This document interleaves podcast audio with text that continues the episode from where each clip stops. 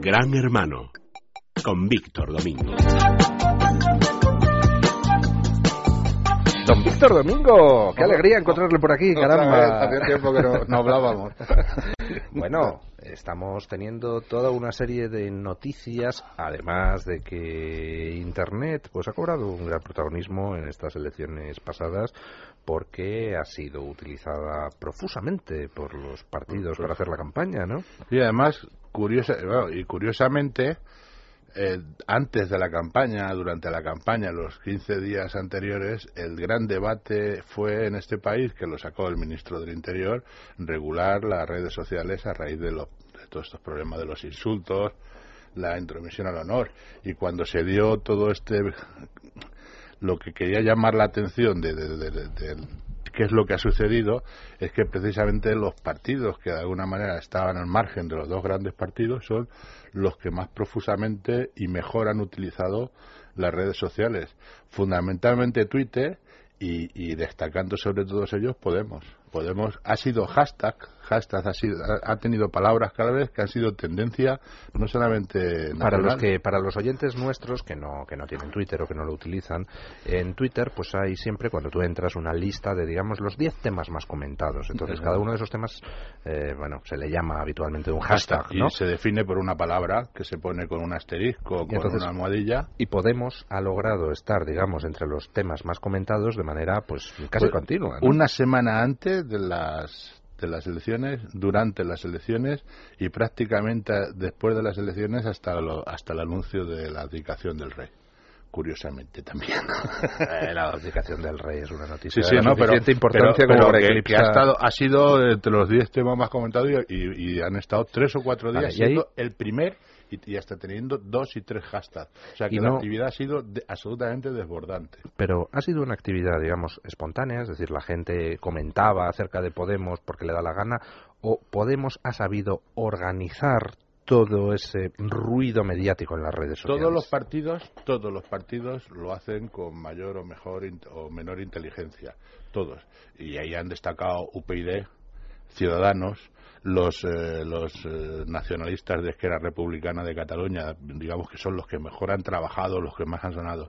Pero Podemos ha trabajado con mucha inteligencia pero no solamente han trabajado con mucha inteligencia, es que los, los hilos, por decir, a- que continuaban, que, que iban, que salían de, eso- de estos hashtags, eran de gente que les atacaba y gente que les defendía.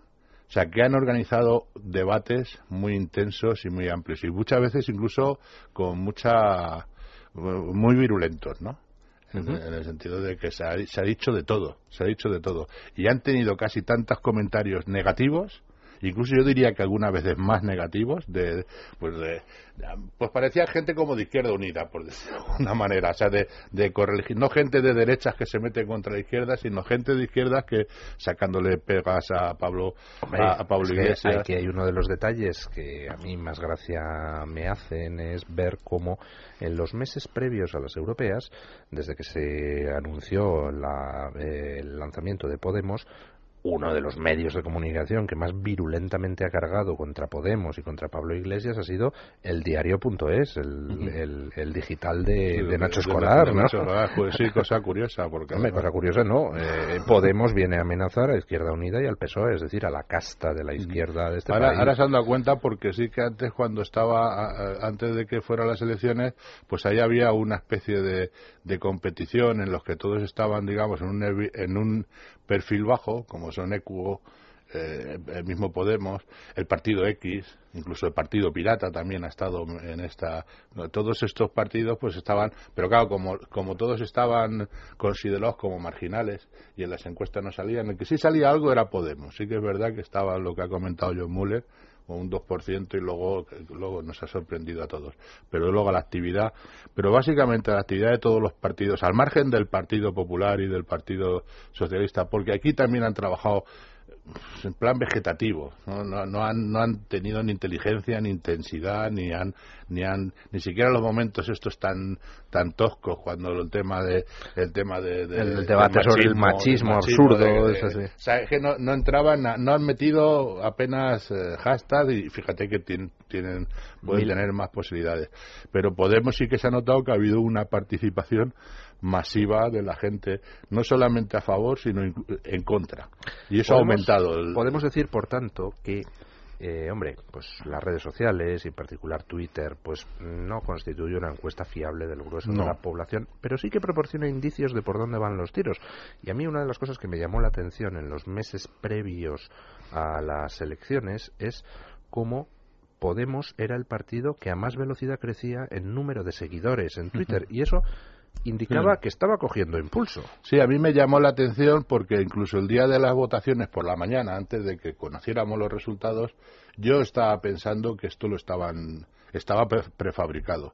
La, la pregunta que me ha hecho usted al principio diciendo esto lo han montado, yo pensaba en ese momento que estaba prefabricado, que estaban ahí metiéndole mucho, pero cuando ya vi el resultado de un millón doscientos mil votos dije no, aquí ha participado Había, participación gente". espontánea clara. Es como, es como el- lo que sucedió con, de alguna manera, con el asesinato de la diputada de León, que, que incluso los propios directivos de Twitter se quedaban sorprendidos porque en estas cosas se suelen utilizar robots, se suelen utilizar, utilizar técnicas para aumentar la participación.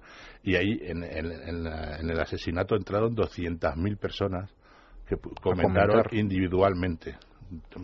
Comentarios buenos, estamos- malos, está- desagradables, no desagradables. Es que estamos hablando de, por ejemplo, un partido como Podemos, después de las elecciones, ha pasado de 40.000 seguidores a 210.000 o 220.000. Es que estamos hablando ya de números, de cantidad de gente eh, eh, enormemente importante. No, y por tanto, tiene- las redes sociales ya son un instrumento imprescindible para ganar unas elecciones. Alguien que tiene 200.000 seguidores es alguien que dice algo y eso lo van a saber 200.000 personas y eso puede tener todo el efecto multiplicador según el nivel de actividad de esos seguidores. Estamos hablando de que Podemos tiene ya un 80% más de seguidores que el PSOE en Sí, Twitter. sí. Y, lo, y lo ha conseguido en, en un, en un En un rato. prácticamente. Más cosas, don Víctor, porque hemos leído cómo Vodafone ha reconocido públicamente, Vodafone, eh, la matriz en La- la- Inglaterra, la- la ¿no? empresa, sí, sí. Eh, ha reconocido públicamente eh, que a través de sus redes de comunicaciones, por supuesto, la policía puede obtener con mandamiento judicial datos en más de 96 países, pero que hay países, en concreto seis, donde no es que la policía pueda obtener con mandamiento judicial datos, sino que la compañía ha tenido que poner a disposición de los gobiernos canales directos que permiten a los gobiernos, sin conocimiento de la compañía, espiar las comunicaciones de los ciudadanos. En concreto en España, en, en tenemos un cuadro con todas las peticiones en todos los países, pero en concreto en España Vodafone reconoce, Vodafone, que es la, la segunda, o sea que aquí la importante es Telefónica, la que tiene muchas más conexiones. Eh, ha recibido los eh, en el caso de España la operadora reconoce haber recibido 48 48.679 pe- peticiones relacionadas con los metadatos de los usuarios. Y muy importante, porque una vez discutimos sobre este asunto usted y yo aquí. Y 24.212 para obtener directamente los contenidos de las llamadas y mensajes. Y efectivamente, sin, aquí no habla por ningún lado de, de- petición judicial. No sé quién del gobierno es eh, el que va a Vodafone y le está pidiendo todos estos datos. Ah, prácticamente, es que además prácticamente por estas cantidades es imposible que sean requerimientos judiciales. Eso es una cuestión que es que Yo ya lo comenté hace muchísimo tiempo. En España tenemos el famoso sistema SITEL, que en realidad no, no, no es uno, son cuatro. Es decir, Sí. tiene uno la policía, otro la Guardia Civil, otro el CNI, otro el Servicio de Vigilancia Aduanera. que sepamos. Que sepamos, eh, por lo menos tenía había cuatro hace hace cinco o seis años. Ahora a lo mejor hay 200, no lo sé.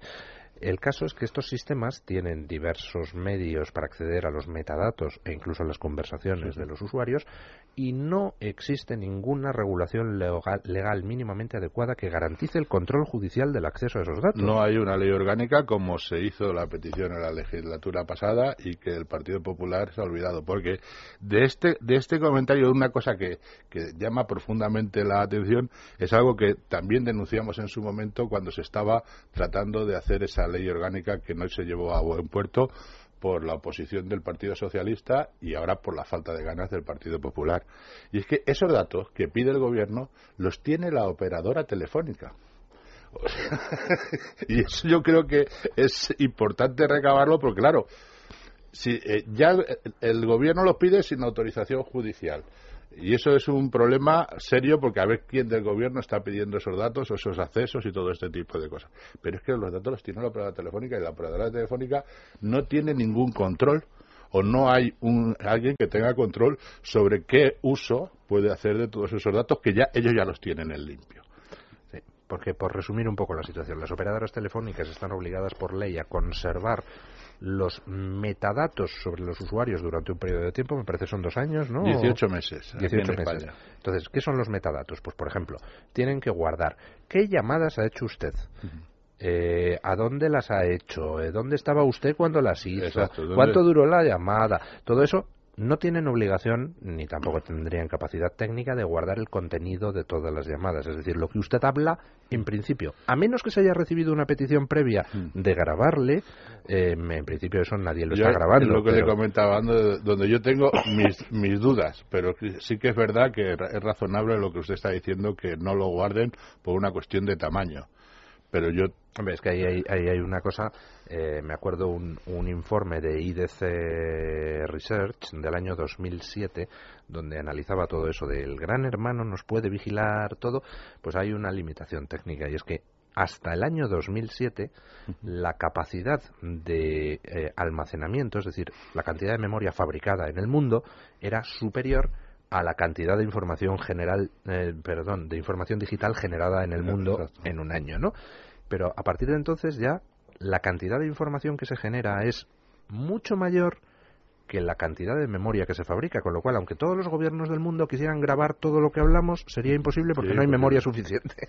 Sí, eso es, eso es razonable. Lo que pasa es que ahora, como con una, un, un, cartuchito así, puedo meter 10.000 canciones. Claro, lo que pasa es que ahí, evidentemente, los, los gobiernos, que es lo que hacen, no graban a todo el mundo, pero sí pueden establecer reglas eh, del estilo de todo aquel que en sus mensajes mencione la palabra bomba, por ejemplo, yo digo, ayer estuve en esta discoteca y es la bomba. Eh, pues ya a partir de ese momento entro en, el filtro de sospechosos. En el, en el, en había este sistema. Pero no, esto está mucho más depurado. Y esto, estas, digamos, estas manifestaciones o esta confirmación que ha hecho una operadora telefónica de la solvencia y de la credibilidad de Vodafone se hace un año después de que Edward Snowden pues saliera y dijera lo que ha dicho y armó lo que la que la que ¿Por qué cree usted que Vodafone hace este anuncio?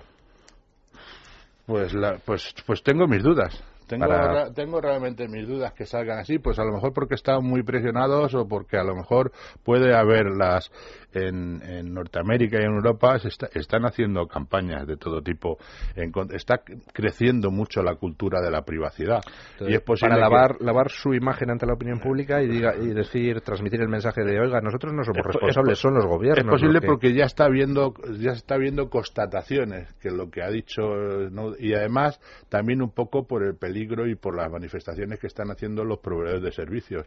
Google, Facebook, toda esta gente también están saliendo a la palestra diciendo que les están, no solamente que les están pidiendo información, sino que directamente les están hackeando los gobiernos y concretamente el gobierno de los Estados Unidos, pues para hacer eso que comentaba John Muller al principio, de esto, esto del Big Data, de, de, cruzar bases de datos para coger los perfiles de la gente. Esto, la, verdad, yo cuando hablo de, esta, de estas cuestiones, me da la sensación de que la gente dice, bueno, esto es, eh, este señor es un paranoico y un... Y esto es ciencia ficción. esto es ciencia ficción. No, Pues no. Esto es cierto y el ejemplo que ha puesto John Muller viene, viene al caso y es un, es, un, es un ejemplo real. Debemos de tener alguna preocupación más por mantener en lo que sea posible la privacidad y sobre todo defenderlo como un derecho fundamental. Porque la tecnología abre un montón de oportunidades y, por ejemplo, pues el cruzar todos estos datos eh, con perspectivas comerciales, pues es algo que puede beneficiarnos a todos, pero también, pero también puede traer eh, sus riesgos, ¿no? Eh, con lo cual, pues bueno, deberíamos al menos debatir abiertamente todos estos temas. Deberían los políticos implicarse más, conocer un poquito más acerca del asunto, porque me da la sensación de que hace mucho tiempo que han quedado a remolque de las circunstancias y, hombre, legislar algo sensato, ¿no? Pero yo que estoy muy dudoso, también dudo de que sea por falta de por ignorancia o por falta de interés. Hoy que hemos comentado aquí la posibilidad de los referéndums, hay una posibilidad técnica de hacer referéndum sin ningún tipo de problemas absolutamente autentificados, que es utilizando el DNI electrónico. que aquí hasta hace poco los gobiernos se estaban estaban presumiendo de que tenemos 40 millones de DNI electrónicos que tienen la diferencia con el antiguo es el, ese famoso chip. Bueno, pues don Víctor, para, para terminar, no, no se puede usted ir sin, sin explicarme qué es este libro que me ha traído. pues un libro que habla sobre todos estos temas y yo creo que habla con bastante propiedad y si eh, los oyentes están interesados en profundizar sobre esta cuestión ha salido un libro que se llama Seguridad del Estado y Privacidad escrito por Ofelia Tejerina Rodríguez que es doctora en Derecho abogada, abogada también de la Asociación de Internautas, pues contando todo este tipo de experiencias. Explica todas las connotaciones legales de todo de, de, de todas estas cuestiones. Pues los datos del libro son Seguridad del Estado y Privacidad por Ofelia Tejerina. Y Editorial Reus. Editorial Reus. Pues muchísimas gracias, don Víctor.